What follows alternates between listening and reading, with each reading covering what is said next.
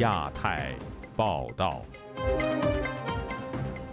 各位听友好，今天是北京时间二零二二年九月二十一号星期三，我是佳远。这次亚太报道的主要内容包括：领导干部要能上能下，中共中央办公厅下发文件，新时代用人是忠诚至上吗？联合国大会开议前，前人权高专呼吁组团调查中国在新疆的暴行。无惧中国打压，台湾再接再厉，继续推动参与联合国。二十大前，中共百岁元老宋平露面，传谈改革开放，却遭删除。梵蒂冈有意把香港办公室迁往北京，中梵关系会更进一步吗？接下来就请听这次节目的详细内容。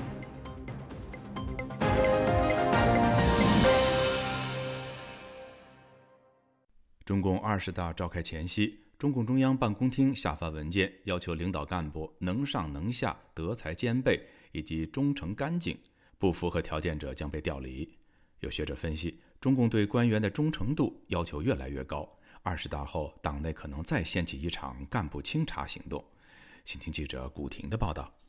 距离中共二十大召开不足一个月，人事布局正在紧锣密鼓地进行。本周一，新华社印发了中共中央要求各地区各部门认真遵照执行的十八条规定。第一条强调要推进政治思想、组织作风、纪律建设，选拔德才兼备、忠诚干净的官员。第二条提到，要推进领导干部能上能下。坚持以习近平新时代中国特色社会主义思想为指导，推动形成能者上、优者奖、庸者下、劣者汰的用人导向和从政环境。学者认为，中共中央办公厅新制定的领导干部用人标准，预示着二十大后省级领导干部可能再次大调整，而这种调整对执政者是有利的。对此，中国政治独立学者李翔。周二接受本台采访时表示，中办的通知表明，党内一批领导干部面临对忠诚度和能力的审核。他说：“党内呢，很多干部面临着是要上还是要下的问题，尤其是很多到了年龄的领导干部会在二十大上继续追求连任，尤其是呢，在五年之前就已经修改了宪法，所以在这样一个氛围之下。”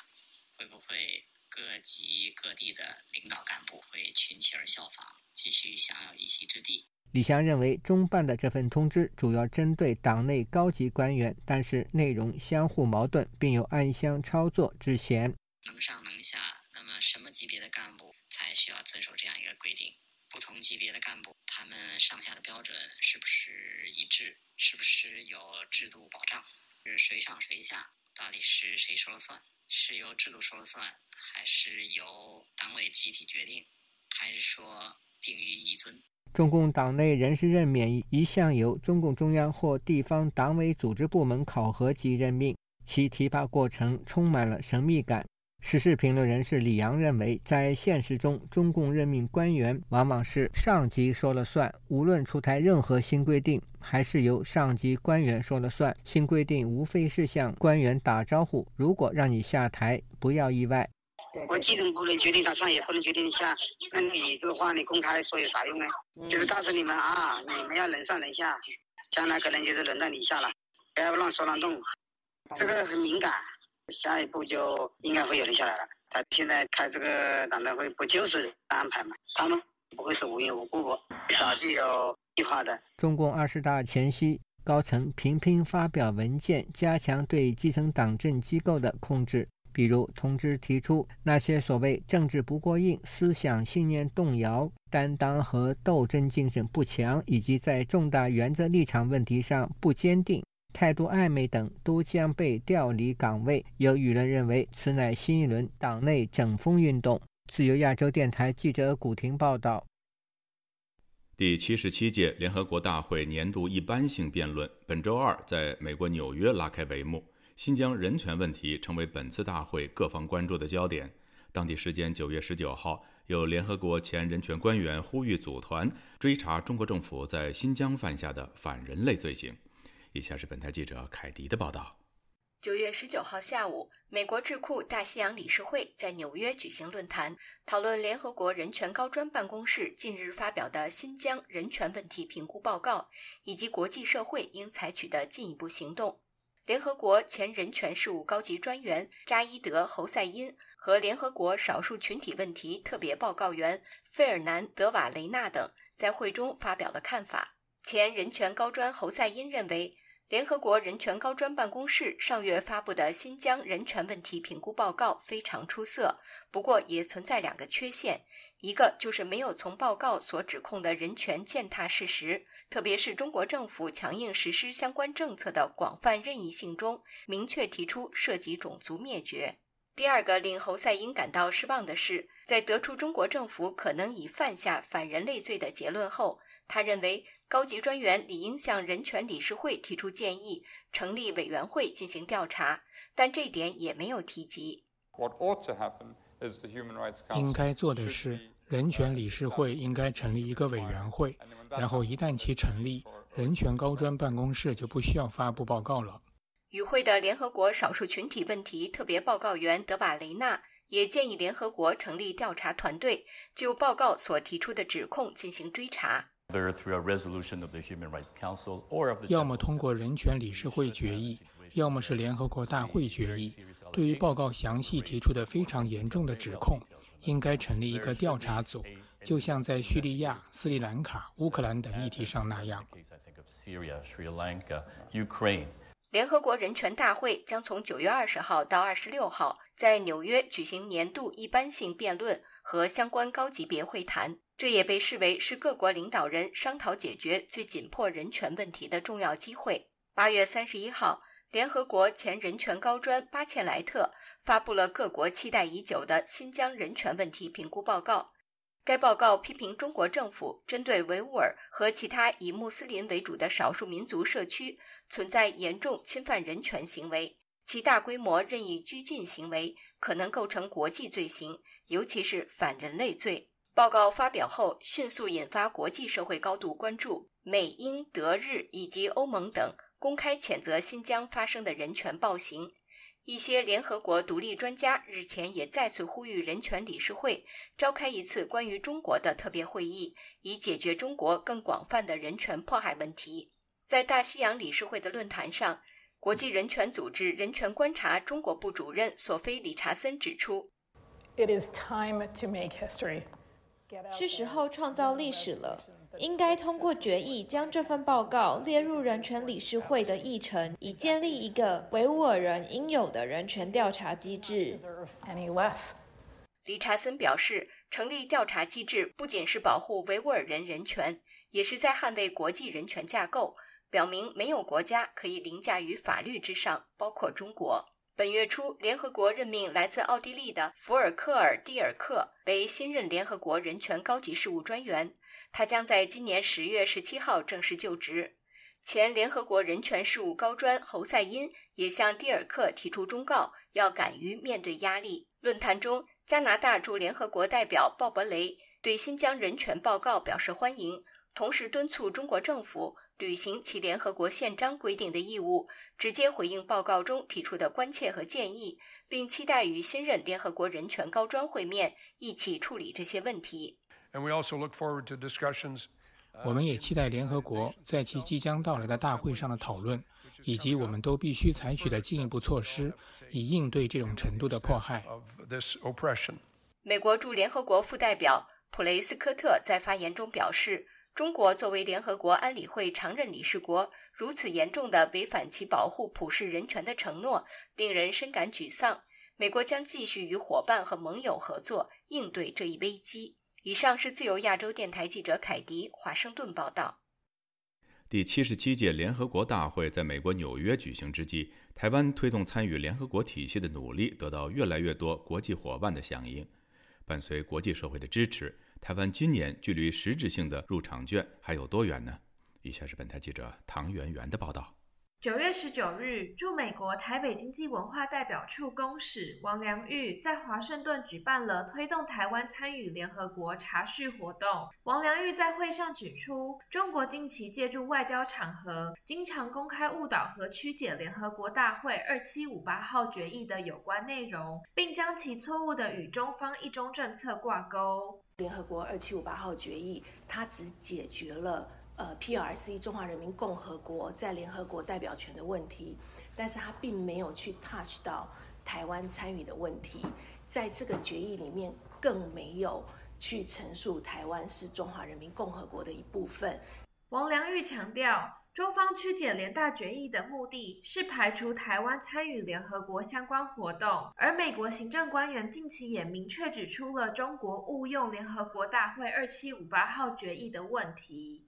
上个月，美国众议院议长佩洛西访问台湾，引发中国在台湾周边展开空前规模的军事演习，台海局势也因此再次成为地区安全的热点。王良玉指出，中国近期在台海周边的军事挑衅活动严重违背联合国宪章和国际法。国际法明确规定，国家间应以和平、非武力方式解决争端。因此，台湾希望联合国与国际社会针对北京当局。片面改变台海现状的企图给予高度关切，谋求在下个月中共党代会连任第三任总书记的习近平，此前提出“一国两制”的台湾方案，引发蔡英文政府和台湾大多数民众的明确反对。王良玉指出，习近平在其中共总书记第二任期内，明显提升了对台湾国际参与空间的打压，因此希望联合国秘书长能正视台湾长期被排除在联合国体系外的问题。他表示，美国总统拜登和国务卿布林肯都曾经公开支持台湾实质性参与联合国系统，同时国际社会也有目共睹台湾在公共卫生、航空安全、永续发展等领域的贡献和技术经验，因此台湾不应该被排除在国际社会之外。他表示，台湾已经也希望继续透过理念相近国家的协助，实质性扩大台湾在国际社会的参与。例如，台湾今年虽然未能参加世界卫生大会，但是已经获得更多国家的声援。王良玉强调。针对国际事务，务实参与和专业参与是台湾长期推动的方向。因此，虽然中国今年对台军演构成武力威胁，但并没有影响台湾加入联合国的进程。他强调，台湾长期以来一直希望国际社会认识到。台湾的科技能力可以为全球做出具体贡献，同时，台湾也认为国际社会在建立共同规范时，台湾作为负责任的利益相关一方，应该有表达看法的权利。上周日，大纽约地区台湾社群在曼哈顿举行了台湾入联大游行，游行队伍当天从中国驻纽约总领事馆出发，经过纽约最热闹的地区，如时代广场、中央车站、联。合广场等参与民众高喊 “UN for Taiwan”（ 台湾加入联合国）口号，并受沿途民众的欢迎。据悉，此次游行约有两百五十位在美侨胞参与。台湾立法委员范云和王婉玉也参与了当天的游行。范云在个人脸书上表示，游行途中不少美国民众对游行队伍加油打气。游行活动策划人吴成俊接受台湾中央社采访时表示，在美国众议院议长佩洛西访台后，中国对台湾进行一系列文攻武吓。让我们觉得说，UN for Taiwan，台湾加入联合国这个的这个的主题没有办法被忘掉，这是一个很重要的事情。自由亚洲电台记者唐媛媛，华盛顿报道。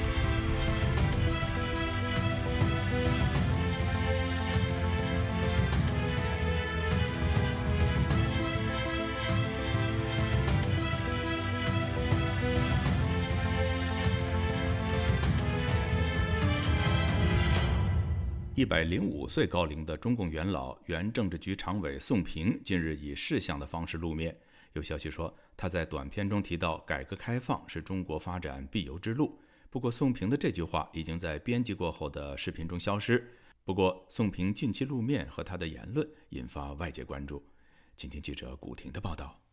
中共元老曾推荐前总书记胡锦涛从甘肃进入北京出任共青团中央书记的宋平，在中共二十大前出现在中国网络媒体。据红色中国旅游网报道，江苏中远助学帮老基金会成立十周年总结表彰大会九月十二日在北京万寿宾馆举行。久未露面的中共中央政治局原常委。一百零五岁高龄的宋平以视像形式发表致辞。宋平在视频中对着另一位助学帮老基金会负责人说：“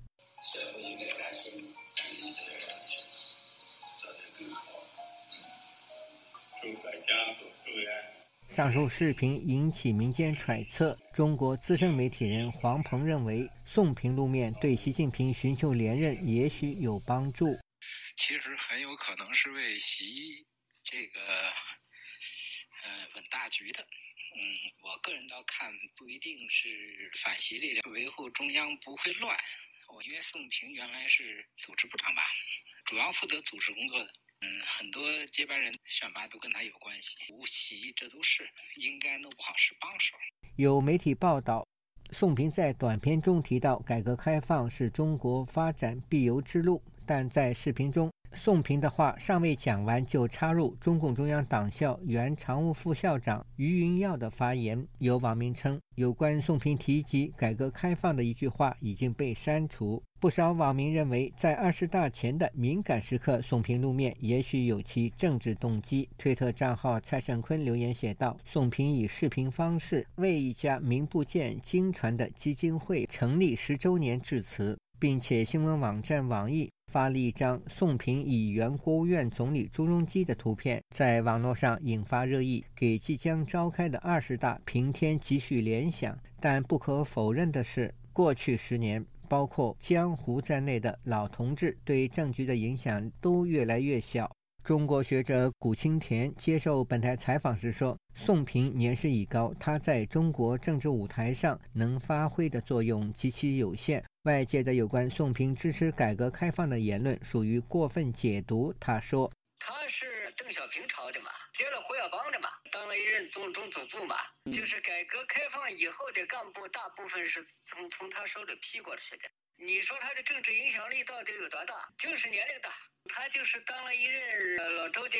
机要秘书，剩下的事儿政绩不大，是一个太平官。在影片中，宋平状况良好，表达流利，显示出健康的身体状态。不过，宋平视频露面的消息，除了网易等小部分网络媒体转载，中共党媒都没有相关报道。熟悉宋平在甘肃为官历史的古青田说。到甘肃当过省委书记，他最大的功绩就是修了一条永登那个地方有个引大入秦工程，那么解决永登八十万亩的干旱沙地的灌溉问题、吃水问题，这是他离开甘肃以后干的事儿。根据中共官场惯例，中央政治局常委离休后甚少公开露面，他们一旦露面，就会引起民间各种解读。比如，中共十九大后，前常委朱镕基在两名副总理等人的陪同下会见海内外知名人士，并在他们面前力挺习近平。当时外界认为朱镕基支持习近平。自由亚洲电台记者古婷报道。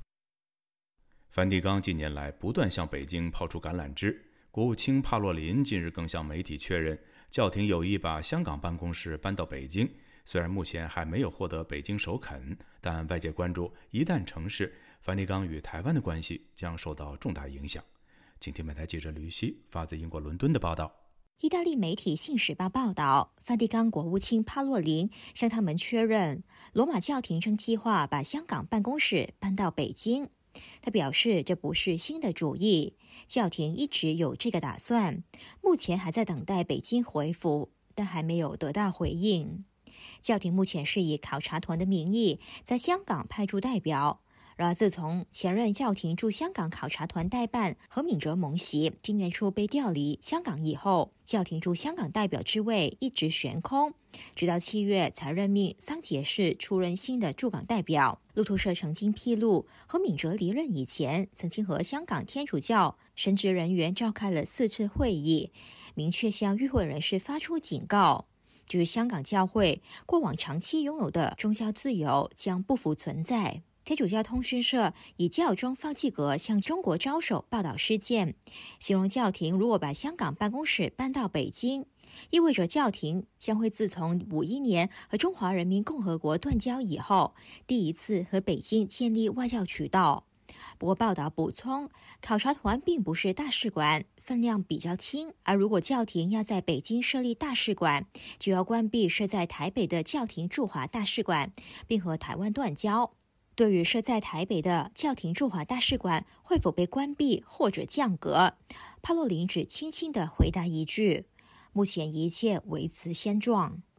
英国执政保守党人权委员会副主席罗杰斯接受本台访问，他对于梵蒂冈再次主动向北京示好的举动深感不安。The the intention of um the Vatican and of Cardinal Parolin is definitely very. clear. 梵蒂冈和帕洛林的意图绝对让人忧虑，因为这显示梵台关系的承诺被削弱和梵中关系被强化，至少是朝这个方向发展。我认为这是很错误的举动，我确实非常担忧。我不想反应过激，因为很显然，帕洛林似乎只是说有这个可能性。我们仍要静待北京的回应。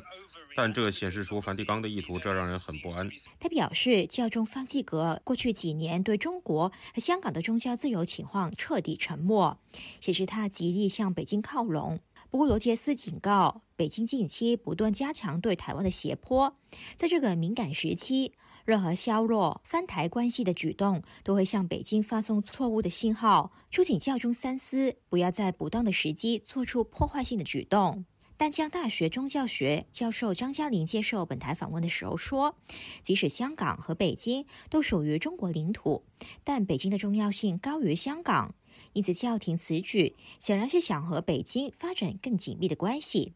而泛中关系和泛台关系是此消彼长的，泛台关系会否进一步恶化？梵蒂冈最后会否决定关闭驻台北使馆，仍然充满不确定的因素。如果香港到北京。”而啊，办事处搬到北京，而中共同意的话，这意味着啊，中共跟梵蒂冈的关系是更加紧密。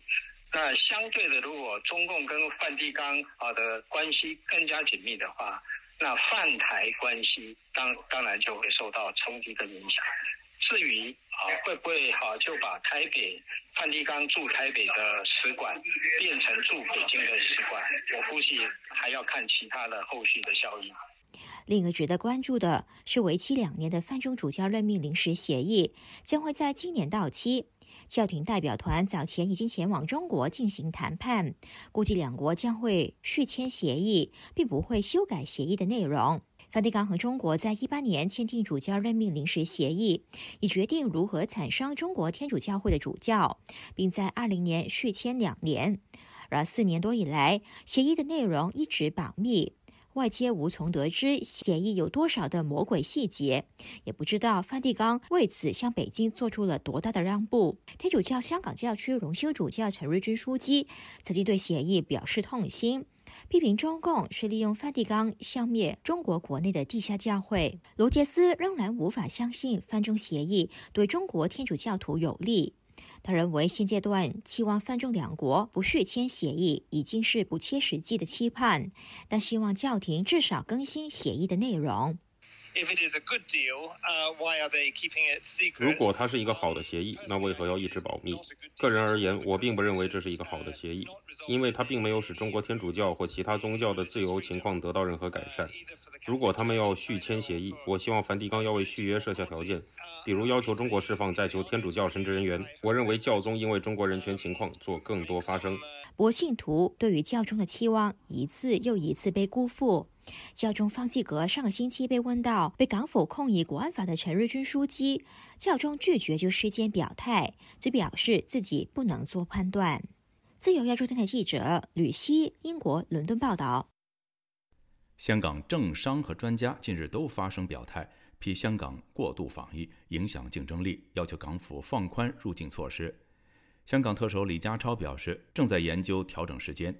有评论相信，各界对通关风向的转变与北京想要借香港作为重开国门的试点有关，但因为香港政府对北京唯命是从，导致反应过慢，难以扭转优势，逐渐流向新加坡的局面。以下是记者陈子飞的报道。香港的严格防疫入境近期引发政商和专家的不满。前政协常委吴光正早前撰文批评防疫政策使香港失去国际中心地位之后，清政府的房地产商人陈启忠也表示，中国处理疫情的方法使世界困惑，形容疫情使香港的经济与外界隔绝，不利行商。为政府担任专家顾问的港大医学院微生物学系讲座教授袁国勇和香港前运输及房屋局局长张炳良先后撰文，要求政府放宽防疫限制。袁国勇连同三名专家撰文，表示香港有条件再放宽管控，可以用测试替代隔离的零加七方案，以推动香港加速恢复正常。张炳良撰文表示，抗疫使社会付出很大的代价。市民和商界不能无止境地守下去而不知终局，否则会出现。手术成功但病人死亡的局面，尽快通关复常，才能确保香港活力。香港特首李家超周二在行政会议之前见记者时承认，疫情防控阻碍了香港与世界接轨，正积极研究有何调整的空间。咁當然我哋知道喺疫情方面嘅管控，當然我們是知道在疫情方面的管控會對外國接軌造成影響，而我的政策方針是朝着最大連通世界的可能性，以及減少因為疫情安排在連通世界所帶來的不方便，我會朝着最大空間去做，會有序開放。大家应该对香港有信心。对于近期多项原计划在香港举办的国际活动，都因为防疫过严而取消或改期。李家超表示，已派专员与主办单位讨论。港澳办副主任王友權周二在北京出席中宣部记者会时，也被问到香港与世界联系会否因为检疫安排而减弱。王友權表示，香港因时因势调整防控安排，无可厚非。新一届特区政府上任以后，多次强调香港和世界联通与和内地通关，这并不矛盾。特区政府因时因势调整和优化香港的疫情防控措施，无可厚非，也不需要去过度的解读。时事評論員雙普表示，国家主席习近平和副主席王岐山都有外访，相信北京是有意重开国门，但疫情和中美关系恶劣等因素影响外资重返中国市场，估计北京是有意借用香港测试外资是否有意重返中国的態度。又说，从王友权的言论到香港各界的表态，可见是与北京风向转变有关，为香港通关做测试是。中共的政策的问题有改变，未开国门做试点是主要的原因啊，所以这个是全国一盘棋来打了，就是中共希望这个东西第一个做测试，那看看国际社会商业对于是不是疫情的管控导致他们不来，还是另外的因素，就是中国集权化嘛，导致他们不来。还有更重要的是用一个方式来去让那个香港呢能够有生意。来展现出在镇压之后，中共统治下的香港二次回归之后的活力。他表示，过去半年香港因为疫情管控太严，导致大量的资金、人流、物流都流向新加坡，也是北京有意加快香港通关的其中因素。但他表示，香港政府现在做的任何决策都要听从北京的命令才启动，导致反应过慢。认为香港现在才开始做准备已经是太迟。就亚洲电台记者陈子飞台北报道。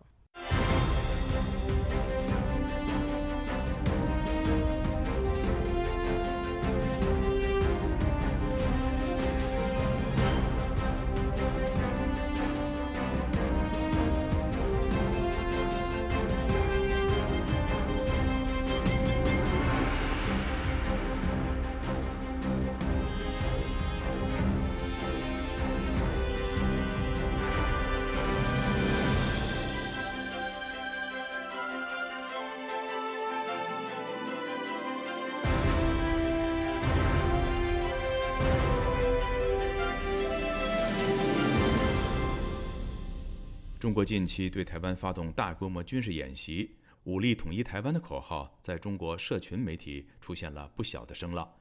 中国国务院台湾办公室主任刘结一十九号就提出，有争取和平统一的足够耐心，更有捍卫国家主权和领土完整的坚定决心。就有台湾的立委解读，重点不在刘结一说什么，而是在中国做什么。以下是记者黄春梅发自台北的报道。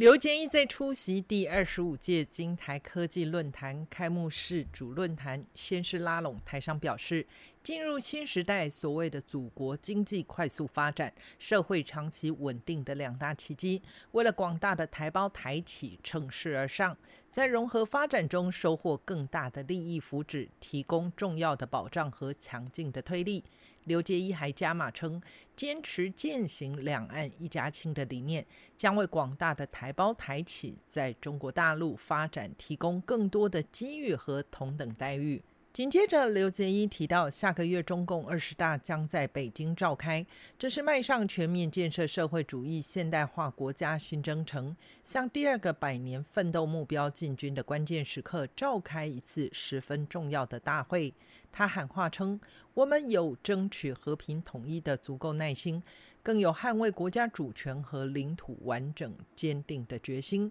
他还对台湾人民喊话：站在历史正确的一边，坚决反对台独分裂和外部势力干涉，投身统一大业。民进党立委罗志正在党团记者会被问到刘杰一谈话，表示：不管对岸怎么说，台湾民众看得很清楚。中国对台动武威胁持续升温，相关军事部署以及对台挑衅动作也增加中。他认为，不管是解放军在台海周边的演习，或是中国在经济上对台湾的报复与制裁，只会让两岸关系渐行渐远。这与中国要争取台湾民心是反效果。重点不在刘杰一说什么，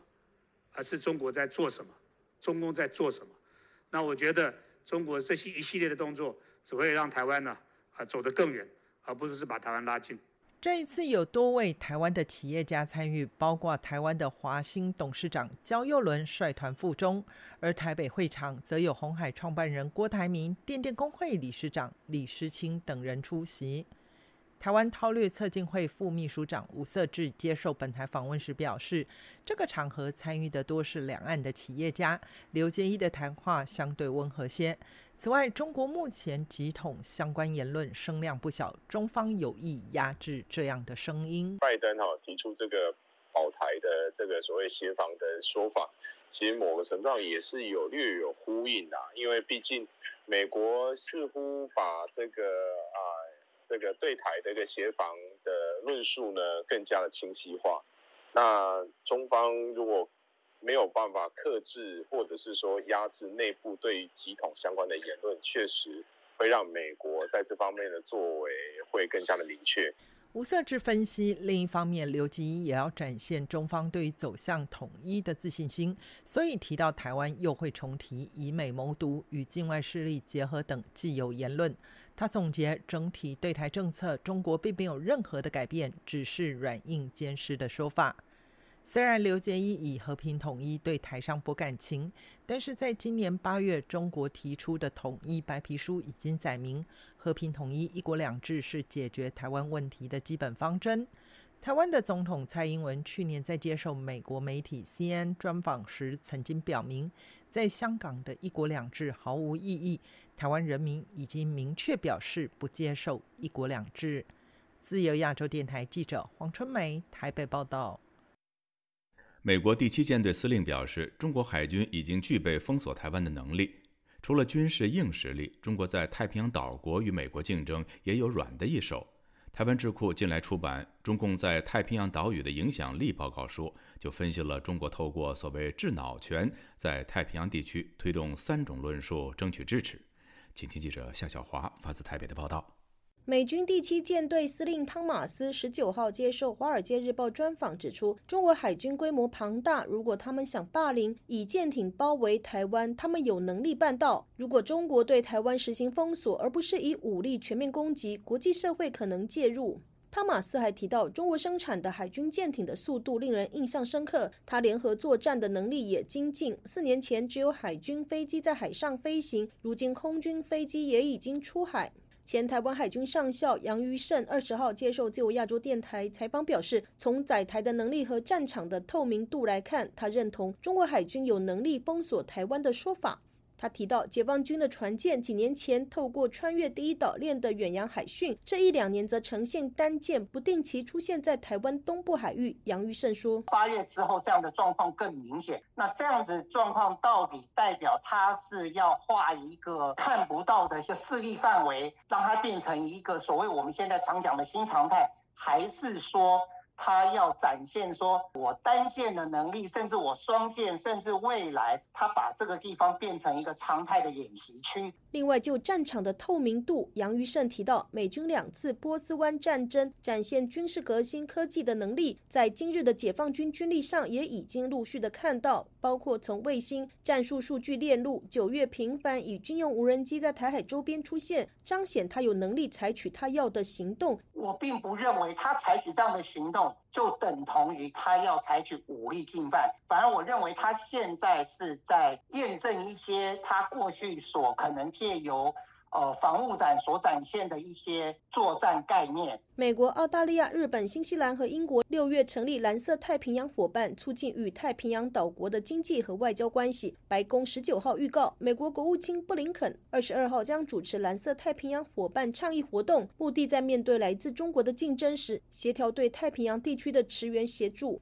台湾国防部智库国防安全研究院和法国智库汤马斯·摩尔在这个月中出版了《中共在太平洋岛屿的影响力》报告，指出中国长期目标在蚕食太平洋地区，透过软硬实力交互运用。将其影响力深入至太平洋岛屿国家的政府与民间，最终建立在太平洋的区域领导地位。该份报告指出，中国在太平洋的军事活动受限，集中在观察和巡逻，以突破第一岛链战略为重点，控制南海和东海。虽然还没有能力在第二岛链进行积极的干预，但它的舰艇频繁的出现，显示重视在太平洋公海的存在和训练。中国另外透过不对等的经济关系、“一带一路”倡议提供援助，投入成本与所获收益的不对等，扩大经济影响力。另外，透过军官交流与培训，孔子学院和当地亲中协会凝聚认同。报告指出，北京以中国是倡导人类命运共同体的先驱者，是对抗殖民主义的伙伴，是世界各地海外华人的保护者这三种论述，以掌握智脑权，也就是认知作战，有效争取该区。国家对中国的支持。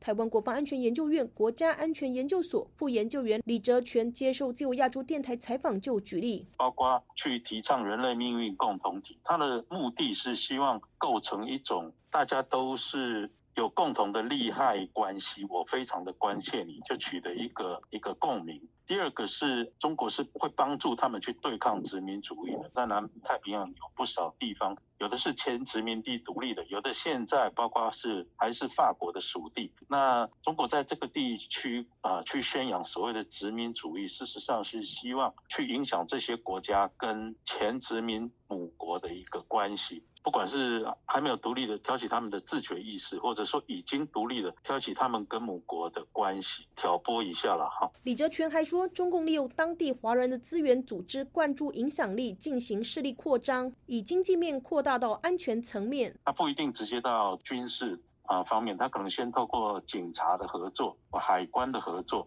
啊，透过这些看起来相对比较不敏感的领域去深化双边的关系，那最后会有。啊，这个可能会有军事方面的合作啊，他可能用训练的名义啊进来，或者说啊建立一个后勤支援基地的一个方式。那另外，他也可能把原来是双边的合作，再把它扩大到多边。像今年五月中方提的这个十个南太岛国的协议，就是一个很明显的例子。李哲圈提到，法属波利尼西亚、新克里多尼亚、法属亚利斯及富图纳是法国的海外领地。法国是第一个采行印太战略的欧洲国。家。该份报告提供法国以及台湾在内等印太区域友邦与理念相近国家应有的政策作为，例如建立安全联盟，做好打击中国在南沙群岛非法填筑岛礁的准备，收紧中国海上交通线，增进凝聚力，确保法国在太平洋进行高强度海空作战的能力，建立台法之间新高科技供应链，弘扬台湾的文化与价值，以及强化与南岛族群的联系等等。李哲全认为，中国怎么样在海外啊去搞所谓的智脑权或认知作战啊？台湾应该是最清楚的国家，因为啊对于中国的了解最深，对于他们的这种套路的掌握，我们也最熟悉。所以我想，这个是我们可以做出独特贡献的地方，因为改变了想法，后续都好做。其实蛮有趣，你去看美国西方的大使走在南太岛国的街上，还是我们的大使走在街上，他们民众会认得。其实他们认得的是我们的大使，我们的外交官，因为我们在南太的工作是深入基层，帮当地的民众解决他们的需求。啊，即使不是基础建设，它可能是农业的援助、医疗的援助，那个对老百姓是感受最深的。所以法国也看到了台湾在这一方面独特的一个优势跟强项。我我认为这也是他们找我们合作的啊主要原因之一。李哲全还提到，虽然台湾没有正式参与蓝色太平洋伙伴，但相关国家与台湾保持联系。以台湾在南太平洋岛国经营多年，加上南岛族群和台湾原住民族血缘、文化、语言的相近性，相信台湾可以适时的提供协助。自由亚洲电台记者谢小华台北报道。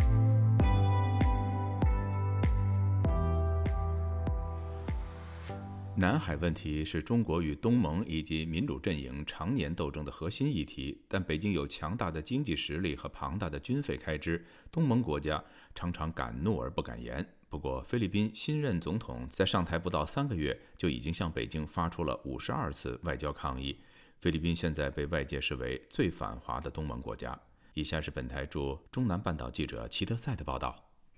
彭博社近日报道，菲律宾新任总统马克思在上任后的七十二天内，就南海领土争议问题向北京进行了五十二次外交抗议。纽约城市大学政治学和国际事务教授夏明接受本台记者采访，就回顾了东盟十国对华历史，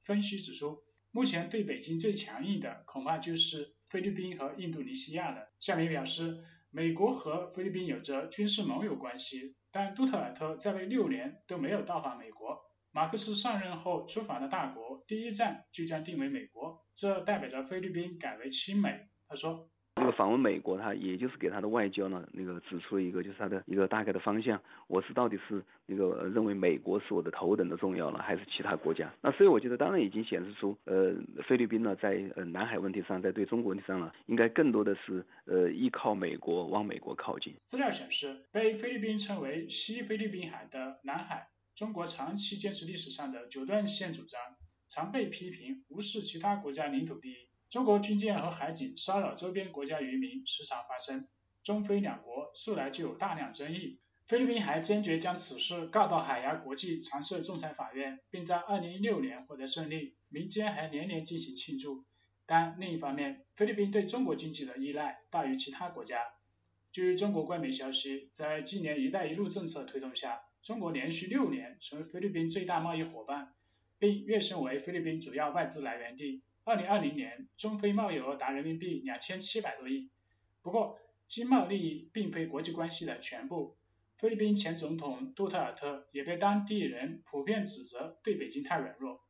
据菲律宾二零一八年底民调显示，多达百分之八十四的民众反对杜氏对华妥协的政策，百分之八十六认为应强化军队。百分之八十七认为应重新从中国手里夺回备战岛屿，仅有极少数人表示信任中国。彭博社消息还显示，杜特尔特在位六年期间向北京外交抗议三百八十八次，但相对于美日两国，北京当局显然对东盟国家常有无偿援助，还自称不附带任何政治条件，但似乎并不太受当地人民欢迎。就东盟国家对中美日三国的信任度，日本外务省今年有一份调查显示，在东盟国家中，中国以百分之十九的受信任度稍微领先于百分之十六的日本。和百分之十四的美国，但总体上，民主阵营的美日明显更得人心。对中国的态度，东盟国家内部也存在着较大差异。最亲中的为柬埔寨、老挝、马来西亚；最反中的为越南、文莱、菲律宾。越南仅百分之一的人信任中国，信任美日两国总分则高达百分之四十九。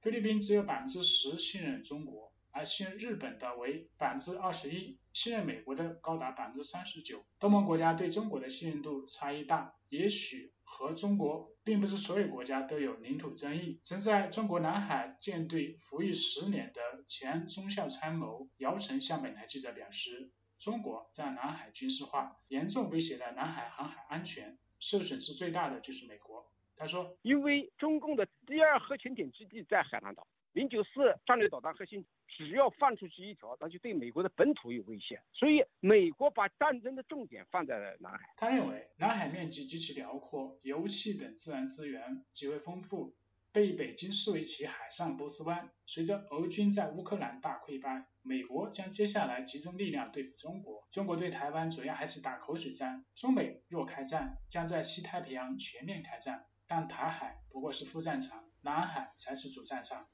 以上是自由亚洲电台记者吉德赛的报道。台湾和乌克兰同样面对强大邻国的威胁，台湾民众对两国面临战争的胜算如何，却有着极大的反差。根据台湾的最新民调，近半数的台湾民众看好乌克兰赢得战争，但是台海如果开战，有超过一半的台湾人认为中国会是赢家。有分析认为，台湾政府对于中共犯台不鼓励谈，社会缺乏共识，使得台湾内部充斥着许多悲观言论。请听本台记者黄春梅发自台北的报道。台湾民意基金会二十日公布最新民调，当被问到俄乌谁将赢得最后战争时，四成七看好乌克兰，仅两成五认为俄罗斯会赢。特别的是，当被问到若中国明天对台发动战争，仅有百分之二十九点六的民众认为台湾会赢得最后的胜利，百分之五十一点二的民众认为是中国。前民进党立委林卓水看到这样的民调数字，连续两次发出“怎么会差这么多”的感叹。他从地缘政治角度来分析，美国战略重心早已从欧洲移到亚太，现在更倾全力在印太地区与中共进行全方面的角力。随着中共的远程投射能力增加，如今台湾战略地位更胜蒋介石时期不成航空母舰的地位，台湾的危险性大幅提高，但是对维护自由联盟的重要性也大幅提高。对于台湾，拜登讲法是完全相反的，战争。很可能发生，美国一定会介入，所以对台湾会不会介入台湾，拜登的讲法已经跟乌克兰完全不同。那这样请你，你还没有信心？在俄乌战争爆发时，台湾的命运常被拿来与乌克兰相较。今日乌克兰，明日台湾，两国都面临强邻的威胁。但林卓水提出，两岸的军力还不如俄乌悬殊。在全球军力排行榜为例，美国居冠，俄国居次，中国排第三。此外，台湾排二十二，还超过乌克兰。另一方面，台湾的人均超过三万美元，远高于乌克兰十倍。他说，台湾却认为自己会输，实在太不合理。在民调中也看到中产阶级、知识分子与壮年的信心危机。前时代力量立委徐永明以日前中国无人机入侵金门，国军以丢掷石头回击为例，这不是突发事件。面对中国长期威胁，有能力与成本的问题，台湾民众想问的是，政府到底有没有应应能力？而在野党在中共军演时还率团赴中，徐永明问：难道是采取避战策略吗？政府跟政治人物其实是要做一些事，哦，更坚定的让人家觉得说，其实我们是有准备的，而不是在期待美国或者是期待中国的呃，他他的不会，就说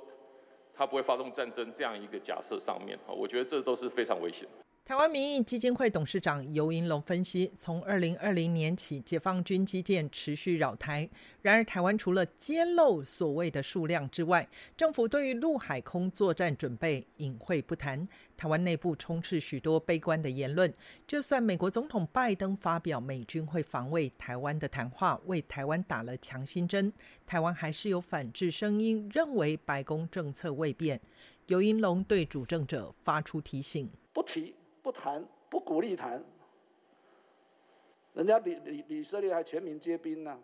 对不对？哦，这个个社会共识很高啊，我们的社会共识很缺乏。啊。尤英龙指出，在俄乌战争爆发初始，台湾预设乌克兰很快被拿下，因此还反驳“今日乌克兰，明日台湾”说法。但是现在乌克兰吹起反攻号角，收复失土。尤英龙说，现在应该要反过来问。台湾有资格成为乌克兰吗？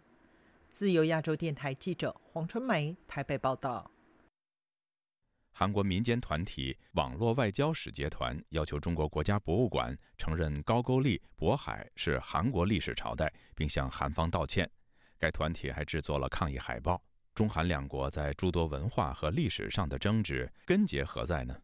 请听本台驻首尔记者白涛的报道。据韩联社最新报道，韩国民间团体网络外交使节团九月十九号呼吁中国国家博物馆承认高句丽渤海是韩国历史朝代，并向韩国方面道歉。网络外交使节团已针对中日韩三国青铜器展删减历史的争议，制作韩文、英文版抗议海报，并上传至社交平台。海报疾呼：中国政府到现在还在惧怕高句丽渤海的历史吗？相相关资料显示，网络外交使节团是通过网络向全世界的外国人介绍韩国的民间组织。此次争议的起因是中国国家博物馆于七月二十六号起举行中日韩三国古代青铜器展，韩方提供的历史年表包含高句丽、渤海两朝的起始点，但展览实际展出的年表中这两个朝代没有列在其中，由此引发争议。九月十五号，栗战书访韩，中国。国国家博物馆作为让步，撤下了中日韩三国的历史年表。在访问中，栗战书表示，这种事情本来是不应该发生的。在韩时评人士曹磊表示，二零零二年，中国社科院开始了被韩国人称为“东北工程”的东北边疆历史的整理。零四年的时候，中韩两国就发生了针对高句丽渤海历史归属的争议，这个争议一直没有得到很好的解决。针对韩国民间组织的抗议，曹雷认为，官方呢，因为现在中韩两国这个非常的关系非常微妙和敏感啊，大家都不好说提这件事儿。但是韩国的民间有很多大学的教授啊，还有社会的团体啊，都在网上发出了呼声。但是中国肯定会置之不理啊，这个他会呃推给这个说成这个是民间这个学术方面的啊，跟政治无关。他们的抗议也不会有太多的反应，但是呢，有可能会引起呢中国网友跟韩国网友的网。网络的舆论战。相关资料显示，韩国人所称的“东北工程”实际上是中国2002年开始的一项东北边疆历史研究项目。其研究的主题之一是东北地方民族史、高句丽和渤海国。韩国学术界认为，中国的“东北工程”将原本属于朝鲜半岛历史的高句丽、渤海列为中国历史，是中国大国文化沙文主义的表现，是利用学术搞政治。韩。韩国西江大学张润美博士认为，中韩之间在历史文化等方面出现了诸多的争议，除了民族情感方面的因素以外，恐怕还和各自的国家观差异有很大的关系。张润美进一步表示，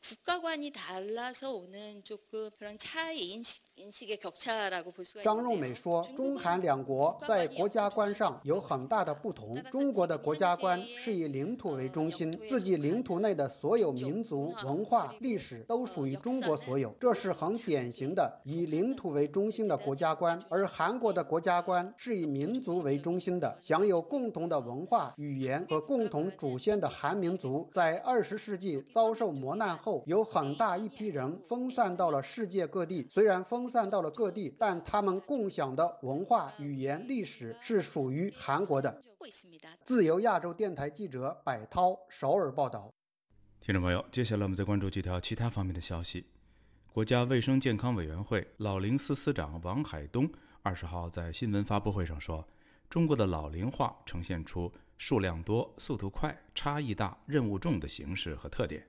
据中国媒体报道，在老龄人口与老化速度方面，截止到二零二一年年底，全国六十岁以及以上的老年人口达二点六七亿，占总人口的百分之十八点九。